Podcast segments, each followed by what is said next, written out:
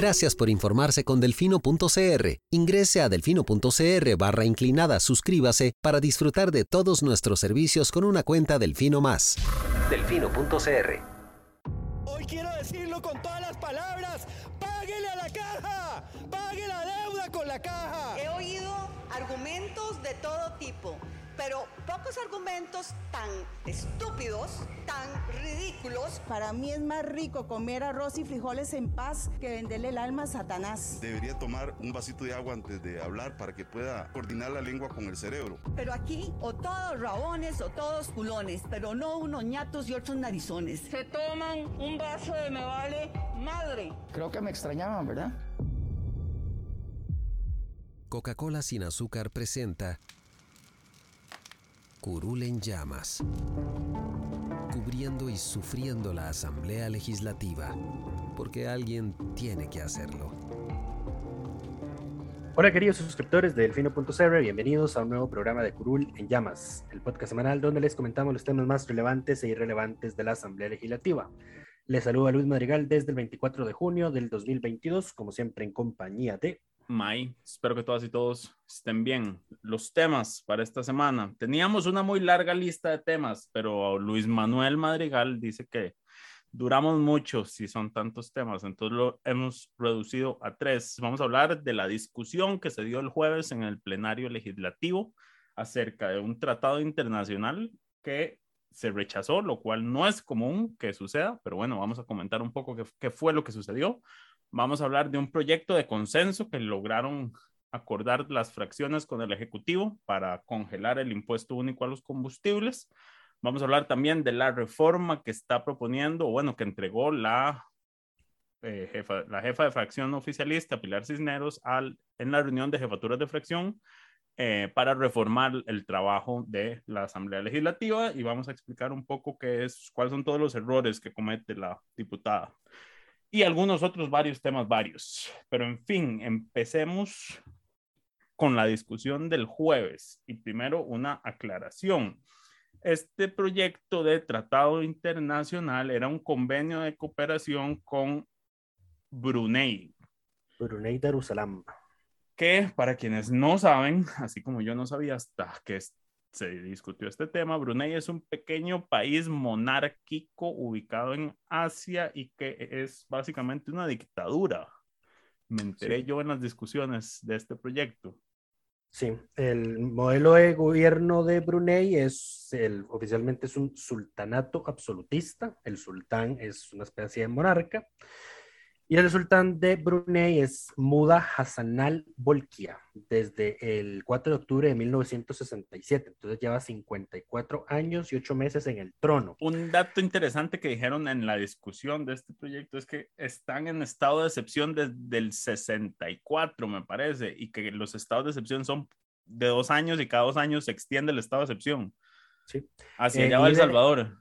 Y de hecho, el Parlamento de Brunei tampoco se renueva desde que Hassanal fue asumido como sultán de Brunei. Desde que hay estado entonces, entonces, este señor no es solo el monarca, digamos, el, el rey de Brunei, es jefe de Estado, es el primer ministro, es el ministro de Defensa y es el ministro de Hacienda. Él es entonces, el Estado, dijo. Exacto, su palabra es su palabra es ley.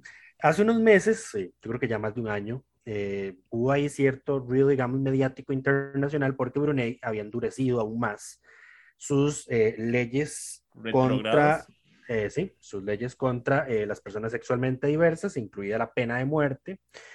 hubo famosos países que retiraron, empresas que retiraron sus inversiones de Brunei por modo de protesta por ese tipo de legislación.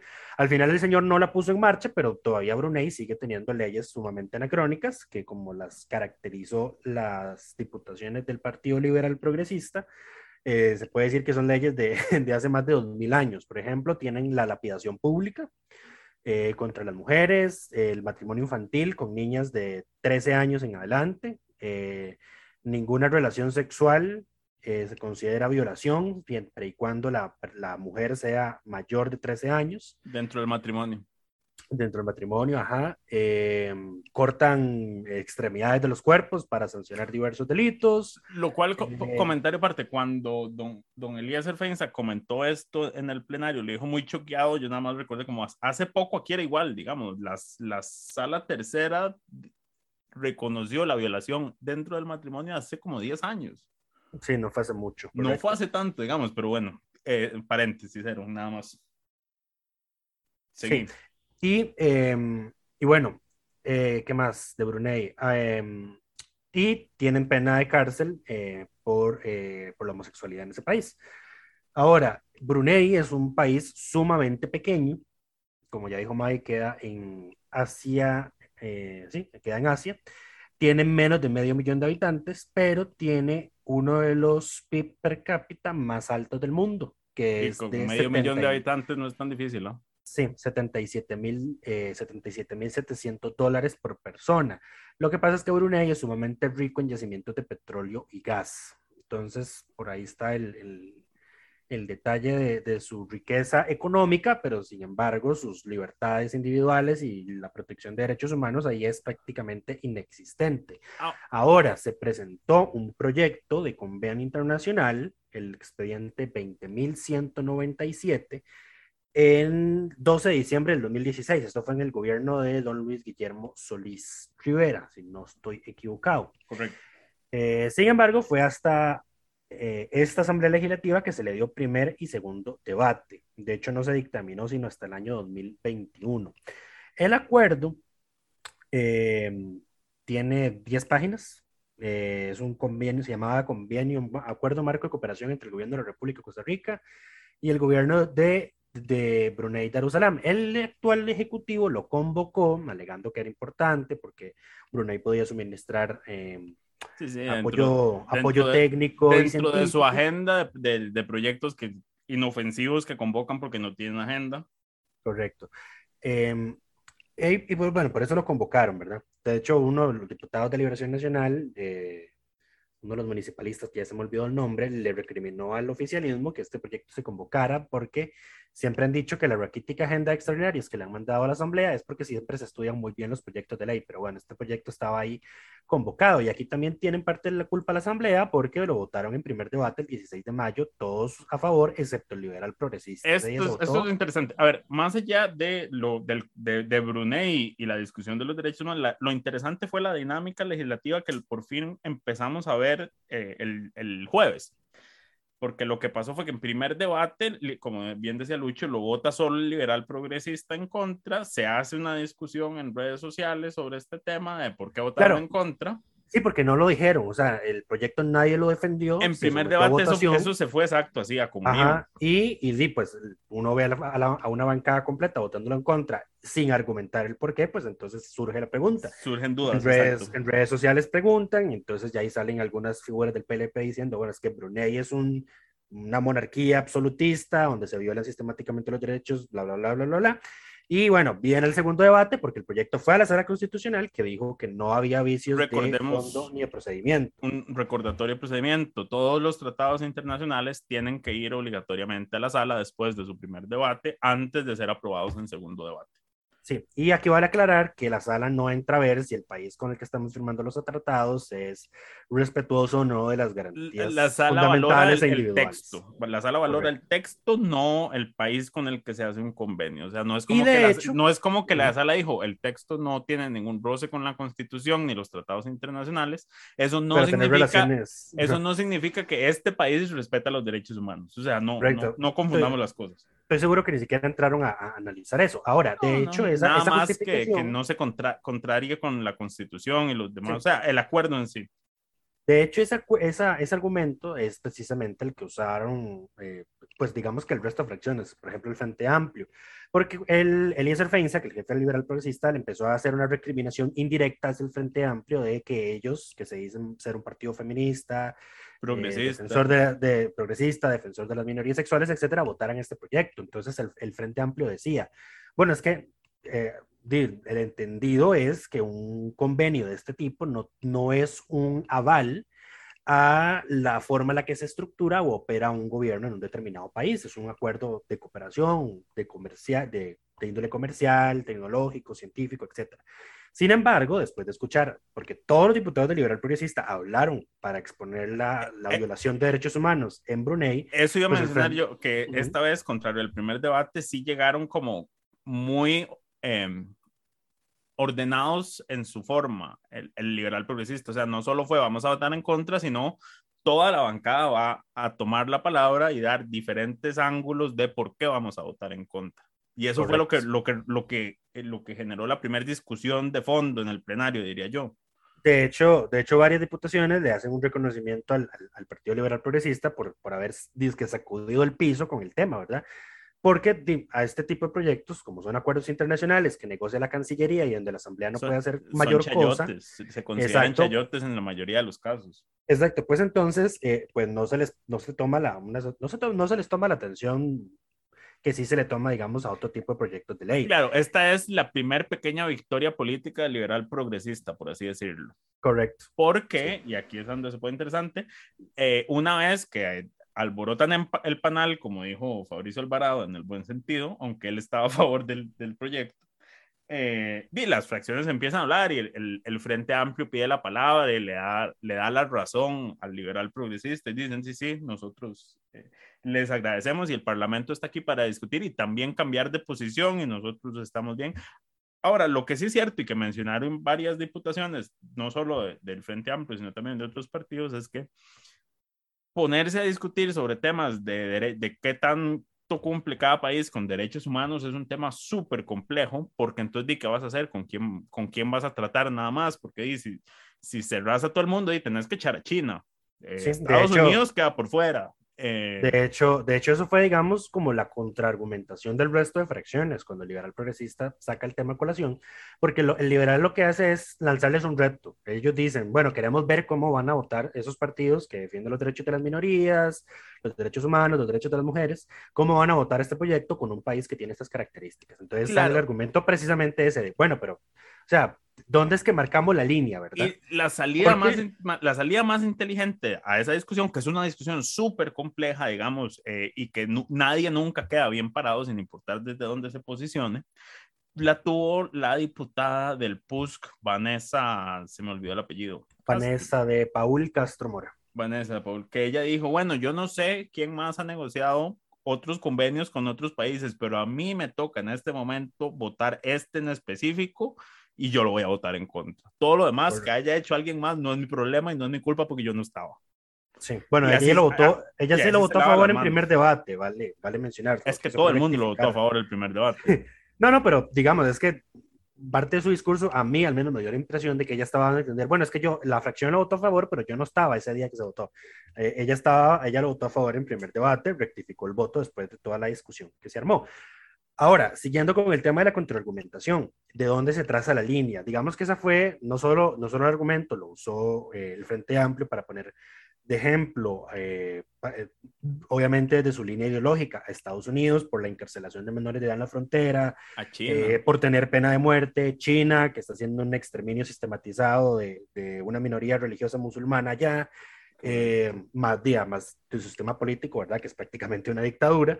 Eh, y, y ahí podemos seguir sumando, ¿verdad? Entonces, otros, otros eh, Pilar Cisneros, por su lado, mencionaba, bueno, ¿qué hacemos entonces con eh, China, con Cuba, Nicaragua, con con Venezuela, con, Venezuela. Nicaragua? con Estados eh, Unidos, con y- Canadá. Sí, y eh, Fabricio Alvarado también hacía lo mismo en el sentido de que, bueno, entonces que nosotros tenemos que votar, de, nosotros tenemos que votar en contra de los proyectos Ahora todo, todo, que- todo acuerdo se vota en contra. Con que países que, quisieron. tengan, por ejemplo, legalizado el aborto. Ese era, por ejemplo, la- el, la- el contraargumento que se da. Entonces, sí, digamos, en ese tema no hay, no hay eh, colores sólidos. No es grises. terreno sencillo ese, hay que Eh, reconocerlo. pero el, el tema es eh, a dónde se traza una línea. Y entonces, al parecer, la línea se traza donde hay lapidación pública, eh, amputación de, exte- de extremidades, eh, encarcelamiento para personas homosexuales, eh, violación de menores de edad, porque una menor de edad no puede consentir tener relaciones sexuales, así que lo que ocurre en Brunei es francamente una violación, aunque allá sea legal. Eh, entonces parece que ahí se traza la línea. Entonces, el, ya después de una larga discusión, eso se, la discusión se llevó toda la tarde de plenario, eh, eh, lo votaron en contra, excepto eh, algunas Hubo 15 diputaciones. votos a favor. Sí. El oficialismo menos dos Menos dos, dos disidentes ahí, María Marta Padilla y, doña María Alpizar. Correcto. Hubo dos que no Eh, llegaron tampoco. Ajá, y Hubo de Nueva- Nueva República, votos República. a favor. Y hubo Sí. un- cuatro votos a favor de la unidad, si no me equivoco. eh, correcto, cuatro de la unidad. De la unidad, de hecho, solo la, de hecho, de la unidad faltaron tres, cuatro lo votaron a favor y la doña Vanessa fue la única que lo votó en contra. De Liberación, todos lo votaron en contra, excepto doña Dinora Barquero. Mentira, del PUSC lo votaron eh, cinco a favor. Estaba, estaba olvidando a doña Melina Hoy. Ah, es que se sienta al frente. Es que se sienta al frente, exacto. Y de Liberación, todos en contra, excepto doña Dinora que lo votó a favor, doña Paulina Ramírez que está ausente y doña Rosaura también está ausente. Montserrat Eh, está ausente también. Ajá, Do- don, el, perdón, don, oíme a mí, todos los del Liberal Progresista y todos los del Frente Amplio lo votaron en contra. Eh, hubo una larga lista de oradores, aquí estamos haciendo francamente un resumen por agrupación política de qué fue lo que dijeron, Correcto. eh, pero sí revisé quiénes fueron los que hablaron y si se quedaron a la votación, porque resulta y acontece que don eh, Luis Fernando Mendoza, ya me acordé de su nombre, sí, empezó a exponer que bueno, que, el, que el gobierno dijera qué quería que se hiciera, porque ya había indecisión entre unos que querían votar a favor, otros que querían votar en contra y otros que querían salirse del plenario. Entonces, don Andrés Robles, del Frente Amplio, en una de sus intervenciones hizo un llamado así como, bueno, votemos ya porque aquí hay gente que se está yendo del plenario, ¿verdad? Y no quiere tomar una posición. O sea, aquí hay gente que no se quiere quemar. Exacto, muy bonitos todos los discursos, eh, sí, de que no firmamos con Brunei, pero bueno, a la hora de la hora no están en el plenario. Y yo creo que de hecho el único que no habló, eh, el único partido que no habló por el fondo del tratado fue Liberación Nacional, porque la intervención de Luis Fernando fue únicamente para reconocerle a don Elías Feinza que el haber alborotado el panel y pedirle al oficialismo que dijera qué se debía hacer con el proyecto. Correcto. Ahora, Eso fue lo único. No, ningún, yo creo que ningún diputado de Liberación, si no mal recuerdo, se levantó a decir sí. Nosotros, después de analizarlo, eh, consideramos que no se debe tener un, un tratado con Brunei y lo, por eso lo vamos a votar en contra. No, no. Eh, eh, y no, no doña que- Pilar, ajá, y doña Pilar, en respuesta a lo que preguntó don Luis Fernando Mendoza, dijo, hablé con el canciller, el canciller dice que este tratado es importante, pero que si lo, lo archivan, pues no tiene ningún problema. Y efectivamente eso fue lo que pasó. o sea, y lo peor, eso o sea, lo, lo bueno de esto fue que hubiera una discusión y digamos que hubiera un debate real, que la Asamblea por fin entrara a tener un debate real sobre un proyecto por el fondo. Sí, de- Ma- mira, más, hecho, allá de que, más allá del proyecto, pero el verlos debatir, Ujú. eso, eso ya es un avance. Sí, sí, pero, pero, pero vamos a ver, eh, es que yo, yo Es- es- ayer, hablaba, ayer hablaba de esto con, con, unos, con unos amigos. Hay, hay debates de debates. Por ejemplo, el debate de ayer fue sumamente interesante e enriquecedor. Eh, hubo una amplia participación y entonces, por, por lo menos, a mí no me aburrió ver ese debate. No, eso hay fue, otras ocasiones, debate. Exacto, exacto. Entonces, por eso te digo, hay debates de debates, porque a veces ya, ya hay otras ocasiones en las que les ha dado la habladera para empezar a pelearse entre ellos o hacer discursos politiqueros. Correcto. Entonces, esos, de, esos debates, esas discusiones aburren. lo, Pero la que tuvimos el jueves, no. lo, lo, lo bueno del debate fue, o sea, lo bueno del jueves fue que se diera ese debate. Lo feo del jueves, y a lo que obedece el título de este episodio, es que tanto el jefe de fracción de Nueva República, Fabricio Alvarado, como la jefa del, del oficialismo, Pilar Cisneros, para justificar votar a favor, sacaron, eh, decidieron llevar al plenario noticias falsas. Y en específico hacer referencia al famoso tema del convenio con Cuba y los textos eróticos que fue el escándalo de, mm, de finales del año pasado. Correcto. Que si bien ambas cosas sucedieron, no estaban relacionadas. Así es. Doña Pilar Cisneros específicamente dijo que este convenio no era parecido al que se había firmado con Cuba y que ese convenio era el responsable del texto erótico que se había subido a la página del MEP, Lo cual es falso.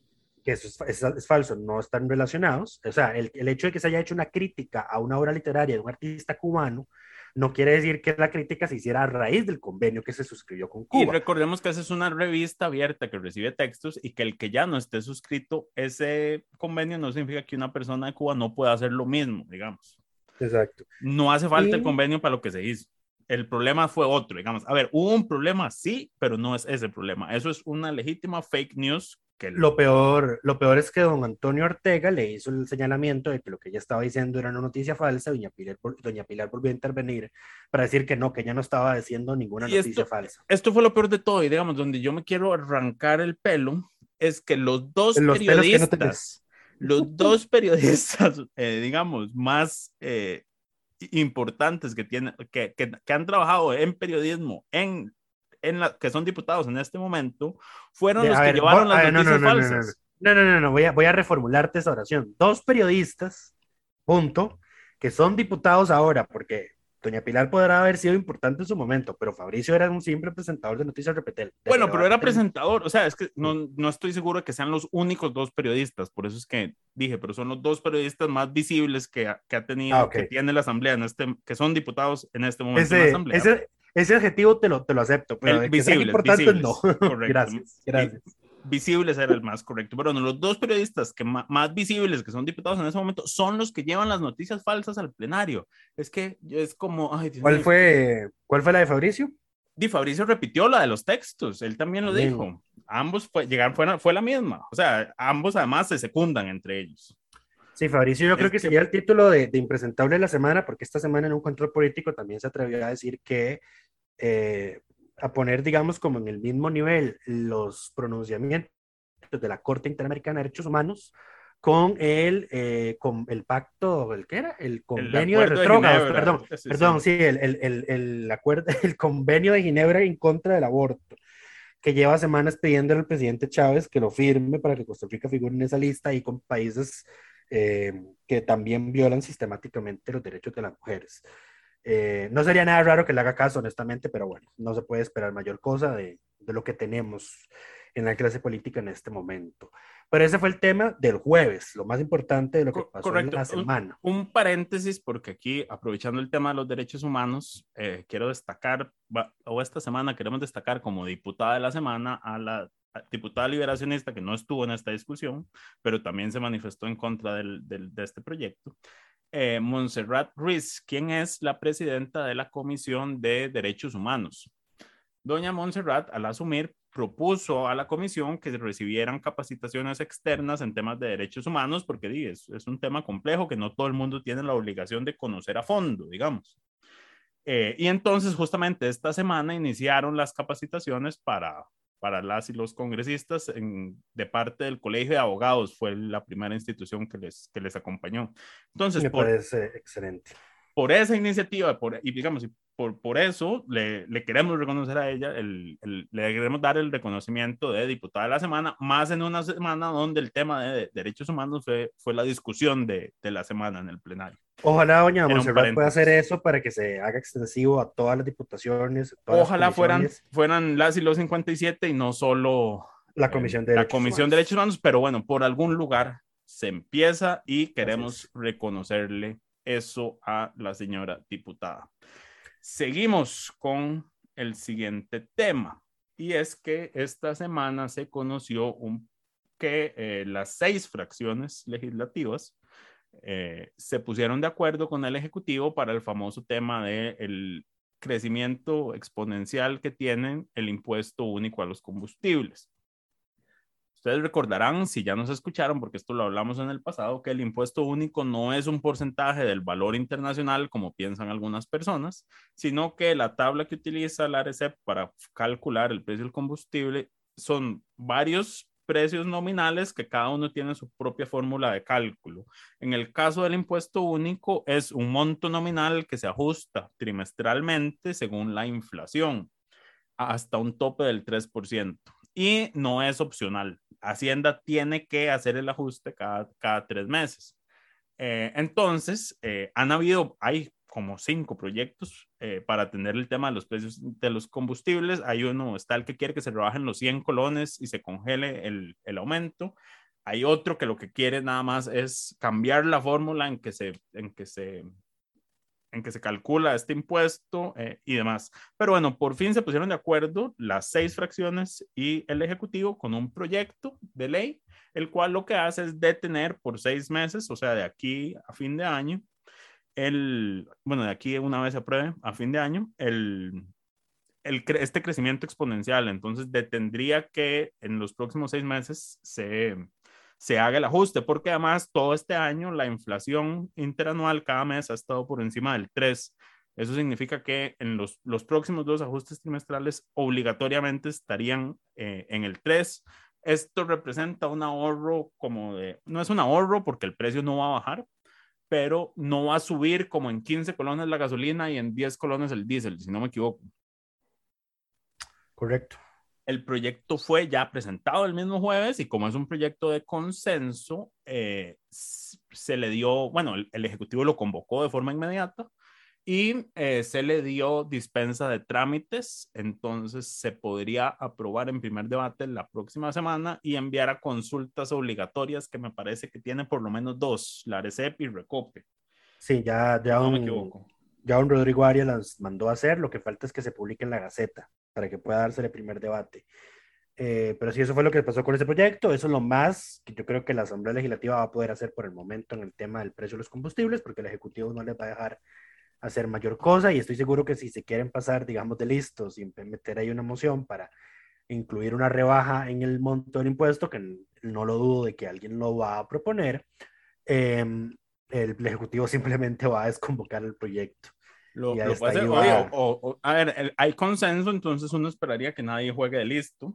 Eh, No, siempre, siempre hay un... no nunca falta, un- nunca falta alguien, pero eh, claramente en este momento el Ejecutivo tiene eh, la potestad de convocar. Algo que se me olvidó mencionar en toda la discusión de- del, del convenio es que fue, y algo que le recriminaron claramente las fracciones al oficialismo, fue que dijeran, este proyecto no es importante, y fue como, pero entonces si no es importante, ¿por qué lo estás convocando si tenés control de la, de la agenda? Exacto. Esa contradicción, digamos, pero bueno, un paréntesis de, de las contradicciones del, del, oficialismo y el ejecutivo y su bancada, pero bueno, viéndose derrotados dijeron, ah, no importa. En fin, eh, ¿qué más con el, el, proyecto consenso? Solamente. Ahora hay que ver qué pasa la próxima semana. Entonces pasemos al siguiente tema. El siguiente, dale la propuesta de reforma de Pilar Cisneros. No entiendo por qué estás metiendo este tema aquí si ya lo habíamos hablado hace dos podcasts, pero bueno. Porque ya la entregó y ya la presentó por escrito. Sí, claro, pero, pero di, él lo presentó el mismo esquema del que hablamos la vez pasada. Que eso, es de... eso es lo primero. Lo segundo es que me dio demasiada risa en la reunión de jefaturas de fracción. Todo el mundo fue como, sí, está bien, Pilar.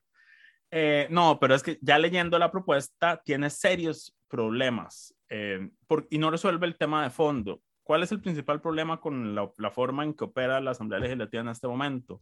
No son las comisiones permanentes, son las comisiones especiales que se votan y se pueden seguir votando sin importar qué estructura tenga lo permanente.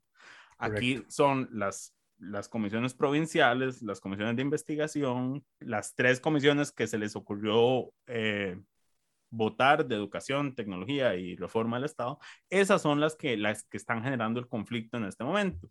Y sigue la diputada insistiendo en que la Asamblea, que son tantas comisiones que es imposible trabajar. Y yo quiero insistirles y recordarles que las comisiones pueden no ser convocadas, no están obligadas a sesionar. Eh, pueden no asignársele temas perfectamente. No, tiene, no tenemos por qué tener una comisión por provincia.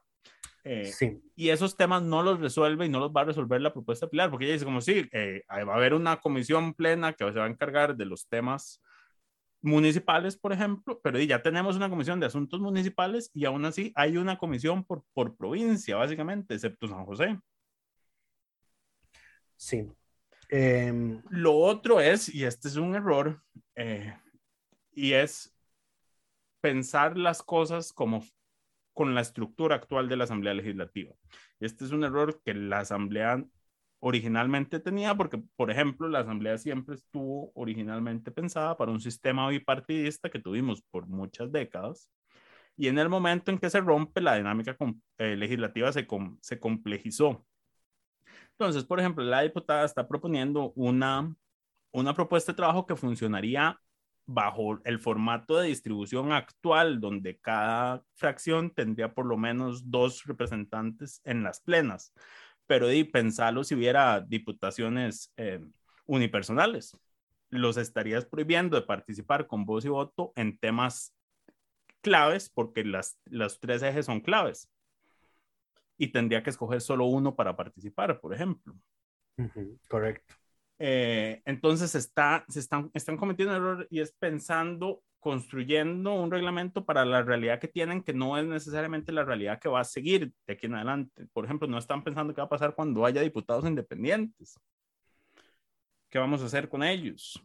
eh, también se estarían viendo entorpecidos sus derechos. Y lo otro es, por ejemplo, cosas que en la práctica demuestran que Pilar Cisneros no ha visto en su vida una comisión de eh, investigación. Están proponiendo que las comisiones de investigación tengan 19 diputados y diputadas. ¿Te imaginas? ¿Te imaginas una sesión? Es una sesión de plena, prácticamente. Es, es, una sesión de plena. Que haya una, y claro, dicen, se pueden hacer subcomisiones y demás, pero bueno, si la comisión plena está investigando un tema, eh, vendrían solo entrevistar a alguien, tomaría cuatro horas, porque cada diputado, tres minutos, ya se te fueron eh, una hora por una persona. Tres minutos por diputado. Es, es, es, es inviable. Entonces, yo creo que hay que por dicha, el, el, presidente de la Asamblea Legislativa dijo como, bueno, sí, vamos a pasárselo a los asesores eh, a que revisen eh, la propuesta. Los asesores han hecho varias, este grupo de asesores que ha venido trabajando ha hecho propuestas importantes. De hecho, esta semana se presentó una para solventar el famoso problemita en la inconstitucionalidad de abrir a comisión el plenario cuando un proyecto ya está dictaminado. Ya se aprobó, de hecho. Sí, porque fue, fue una, una reforma del reglamento de consenso. Los asesores la trabajaron y todos estuvieron de acuerdo. Entonces, ese problema que existía ya no existe. La, el plenario puede volver a hacer eso, eso que ya había perdido. Correcto. Eh, y sí, ya esa reforma se aprobó. No solo la dispensa, sino que también bajaron la cantidad de votos que se requieren para eh, extender el plazo eh, cuatrienal de los expedientes. Ya ahora no va a ser 38 votos, sino mayoría simple. Sí, que nunca tenía sentido porque había proyectos que eh, no necesitaban 38 votos para ser aprobados, pero para extender el plazo sí. Y terminaban archivados. Correcto. Um, lo otro que iba a decir, un ejemplo de por qué pensar las cosas bajo la realidad actual es un problema y que yo creo que es el mejor ejemplo que tenemos en este país, es la regla fiscal. Iba a poner el ejemplo que mencionamos hoy en el reporte del problema que tiene la Cancillería cuando se em, aprobó la regla fiscal, teníamos o veníamos de un periodo bastante largo de una inflación controlada y de eh, un tipo de cambio relativamente estable.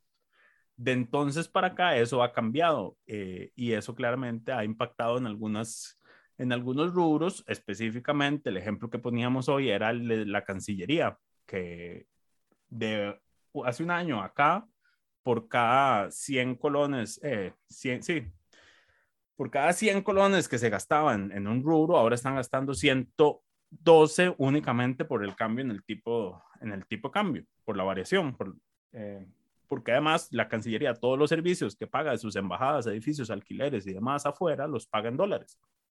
Entonces tiene un crecimiento exponencial cuando el, el colón se devalúa que supera sobremanera en seis veces el límite de crecimiento que le permite la, la regla fiscal, que para este año era 1.96. Entonces, bueno, ahí es donde otro proyecto de consenso tal vez salvaría la situación porque están eh, ahogados y el decreto que firmó eh, el presidente el otro día para flexibilizar la regla fiscal no va a dar para solucionar ese problema y aparte que es ilegal solucionarlo de esa forma. Correcto. Eh, pero en fin, eh, eso era la propuesta de, Pilar. Vos te la leíste, no sé si tenés algún comentario. Es que me da chicha, digamos. no, sí, eh, por digamos, mi, mamá, mi mamá, siempre ha tenido una frase que es que la ignorancia es atrevida. Y yo me he dado cuenta que Pilar es la personificación de esa frase. Wow. Es esa frase hecha persona. La ignorancia es atrevida y, y no tiene reparo, ni culpa, ni decoro, ni nada. Pero bueno, Em, ¿Qué ibas a decir? Perdón. No, no, ya, vamos a dejarlo ahí mejor. Eh, vamos a pasar a la lista, a la lista de temas varios. En primer lugar, doña Catalina Crespo informó oficialmente el plenario de que no va a buscar la reelección en el puesto de la Defensoría de los Habitantes, pidiendo que se inicie el concurso para designar a su sucesor eh, ya que su nombramiento vence en diciembre de este año, noticia que nos hace sumamente felices y estoy seguro que la gran mayoría de la gente también. Yo no sé por qué uno a veces pensaba que todo lo que pudiera venir va a ser mejor, pero yo ya no sé, yo con esta asamblea no lo sé. No estoy seguro que lo que venga vaya a ser mejor que lo de que la gestión que dejó la señora Crespo, eh, y eso ya es decir mucho Entonces, eh, tranquilidad no me da. Sí, la, la, barra está muy baja, veremos si se baja aún más. Eh, pero lo, lo otro, eh, el otro tema vario que hemos mencionado. Los otros nombramientos, ratificaciones de ARECEP. Cierto. El, bueno, creo que ya habíamos mencionado en el, el episodio pasado que el, el, candidato a regulador general del gobierno renunció al puesto. Después de los cuestionamientos que le hicieron desde el Frente Amplio, él alegó problemas personales, eh, pero bueno, eh, al parecer eran, los problemas personales un... eran conflictos de intereses, pero bueno. Eh, sí, pero vamos a dejarlo ahí, no voy a ahondar en eso. también, bueno, los otros, a los otros dos. A los otros dos, sí. don René Alberto Villela Villela y a doña Gretel López Castro. Uno de ellos, sí, la comisión recomendó ratificarlo, que es a... ¿A quién fue? Uno de los dos, ¿me fue? A la muchacha, a la señora. La, es que, es que hay, esto es hay una señora y un señor que, cuyos nombres no recuerdo. La, la, la, de doña Gretel. Doña Gretel está propuesta como para que se ratifique y don... El, Don, don señor. Alberto, no, sí. Exacto. Y aquí, aquí lo, lo, revisé. Es que esto es terrible. En primer lugar, uno no mete un único expediente para hacer varios nombramientos de este tipo, ratificaciones.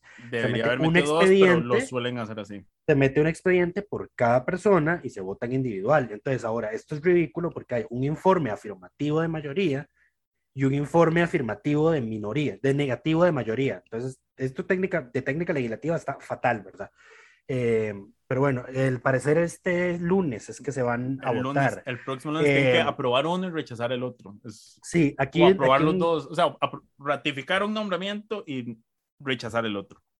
Dato interesante, doña Pilar como que quiso salirse con la suya. Voy a, voy a, a seguir la presunción de May de que es mera ignorancia y dijo que si debían esperarse a que, o si mejor esperaban a que el gobierno mandara y la comisión eh, decidiera, sobre el próximo candidato a regulador general. Muy, muy, muy interesante la movida, porque estas ratificaciones tienen plazo perentorio de 30 días para que el plenario se pronuncie. Entonces, si el Ejecutivo se toma el tiempo suficiente eh, y la comisión no, digamos, no da el informe a tiempo o no les da por alguna razón. No vota a tiempo, tiempo esto de, vence, votar a tiempo vence, los tres. Vence eh, cuando están en vacaciones. Exacto, entonces esos señores quedarían ratificados a pesar, por ejemplo, del informe negativo que se emitió en el caso de Don René. Muy interesante la movida, naturalmente el resto no cayó en ella y dijeron el lunes los vamos a votar. Entonces, eso fue lo que pasó con Arecep. Yo digo y... que es por ignorancia. La señora no sabe de ese plazo. Sí, sí, yo, yo, yo también, sí, no, no voy a presumir mala fe, voy a presumir lo que vos, lo que vos decís.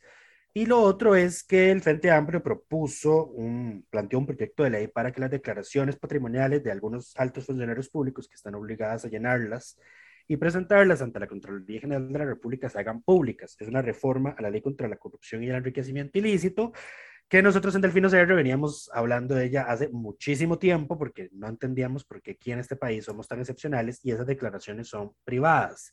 Eh, porque si ustedes se van y se revisan el manual, la guía, de, las instrucciones de cómo llenar esa declaración, van a ver que, por ejemplo, preguntan información, por ejemplo, de propiedades, eh, número de finca, extensión, valor fiscal, data que es pública en la página web del Registro Nacional de la Propiedad. Eh, entonces, uno ahí no entiende, ¿verdad?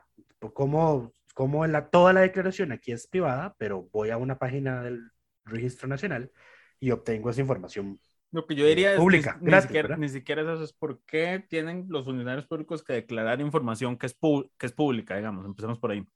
Eh, eh, también, ¿verdad? Es un, es un completo sinsentido. Pero bueno, el FA lo que metió es un proyecto para reformar el artículo de la ley contra la corrupción que dispone que esas declaraciones son confidenciales a terceros eh, para quitar ese velo de confidencialidad y también metió una acción de inconstitucionalidad al respecto que todavía no ha sido admitida para estudio y yo estoy esperando que lo sea para meter una coadyuvancia activa, porque como dije, este tema lo veníamos hablando desde hace mucho tiempo. Hay convenios internacionales que señalan la necesidad de que ese tipo de declaraciones se hagan públicas en la medida de lo posible, los datos que pues, no comprometan mucho la privacidad y la intimidad del funcionario que, que llena la declaración. Y entonces, por ejemplo, yo ponía el caso de, eh, aunque parezca increíble, México es un buen referente en materia de, de publicidad de esas declaraciones.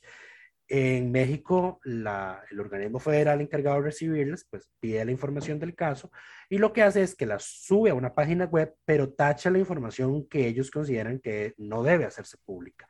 Por ejemplo, la información relativa a la pareja, al cónyuge, eh, números exactos de cuentas bancarias o depósitos, pero entonces presentan datos y cifras generales. Entonces, eso es mejor que lo que tenemos ahora, que es un completo una completa oscuridad respecto a esas declaraciones. De hecho, la ley, el artículo que está imponiendo el Frente Amplio, dice que esas declaraciones no solo son, no son públicas mientras el funcionario está en el cargo, sino que también lo son cuando dejen de serlo y que hay que trasladarlas al Archivo Nacional.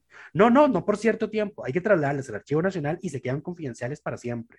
Ni siquiera es por cierto tiempo. Entonces, Ahora, la gente está diciendo que para qué si eso ya se entrega y lo tiene en la Contraloría. El tema es que esta información es tanta que la Contraloría no la sistematiza, o sea, no revisa uno por uno, sino que hace muestras.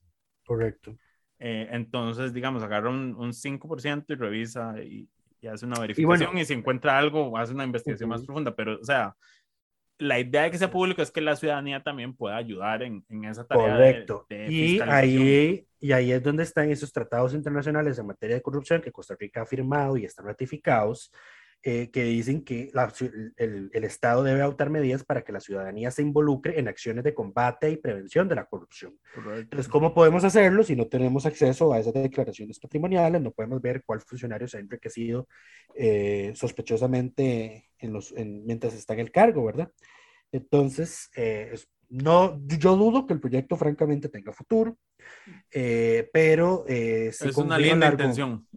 Sí, sí confío. Además, el Frente Amplio hizo públicas sus declaraciones patrimoniales, algo mencionarlo, lo subieron a sus redes sociales. las de los seis, ajá. Sí. Las de los seis. Em, sí, salieron ahí unos datos interesantes sobre el uso de las tarjetas de crédito de algunos diputados del FA. eh, pero además eran insignificantes, es como un, salario como diputado y pagaste tu deuda. Sí, sí, júrelo. Pero bueno. Sí, y lo, no, y lo que iba a decir es que eh, eh, esos tratados internacionales, pues me parece que tienen el peso suficiente como para que la sala constitucional rectifique la posición que ha tenido a lo largo de los años negando que esas declaraciones sean, eh, sean confidenciales.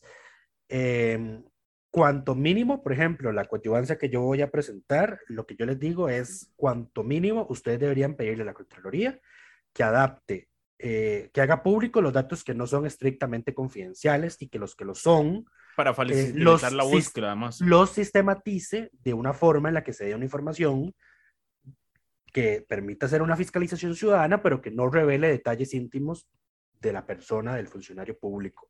Como les decía, eh, en materia de ingresos, de, cuáles son sus fuentes de ingresos, además del salario que recibe como funcionario, pues una, un renglón que diga otros ingresos de este, tipo de, de este tipo de ingresos, con varias opciones para que no se pueda determinar cuál es cuál, y el monto. Entonces ya eso da una, una mejor visión de lo que tenemos ahora. Em, pero bueno, veremos cómo, cómo evoluciona esa acción de inconstitucionalidad.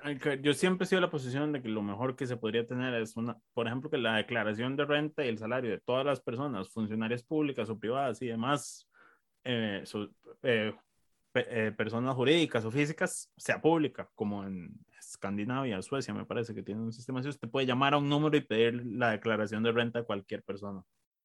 De hecho, hay una sentencia de la sala, de la sala constitucional eh, cuando se pidió la información de las empresas que se, que se acogieron a la amnistía, de que la sala hizo la clarificación de que lo que es confidencial es la información que la persona le suministra a Hacienda, pero no la que Hacienda, no la que Hacienda genera por sí misma. Entonces, por ejemplo, si Hacienda hace una auditoría y dice, bueno, usted me debe tanto, ese dato es público Solo que si usted al declarar impuestos y dice, bueno, yo le voy a pagar tanto, ese dato es privado. Entonces ahí está la diferencia. Si usted le da la info a Hacienda, es privado. Pero, si Hacienda lo obtiene por su propia cuenta, es un dato público. No, pues usted nunca le dice, por ejemplo, a Hacienda, en la práctica, cuando usted llena la declaración, el sistema es el que le dice cuánto tiene que pagar usted. Usted mete su información y el sistema le dice que usted paga tanto. esa, esa información que le dan a usted debería ser pública eh, habría que ver si habría que ver si ese voto de la sala lo cubre, lo, Raíz lo cubre, sí, pero, pero bueno, nadie, nadie, yo creo que nadie ha hecho la movida. Eh, en fin, ¿qué más tenemos por acá? Eso, es todo. Yo creo que por ahora eso es, Eso es eso todo. fue todo lo de esta semana. Resumimos varios temas, creo que algunos se pudieron haber quedado por fuera, pero si no los retomamos la próxima semana cuando la asamblea esté más tranquila, si es que está más tranquila. En fin, esperamos que todas y todos estén bien y nos escuchamos de hoy en ocho. Coca-Cola sin azúcar presentó Curul en llamas, cubriendo y sufriendo la Asamblea Legislativa, porque alguien tiene que hacerlo.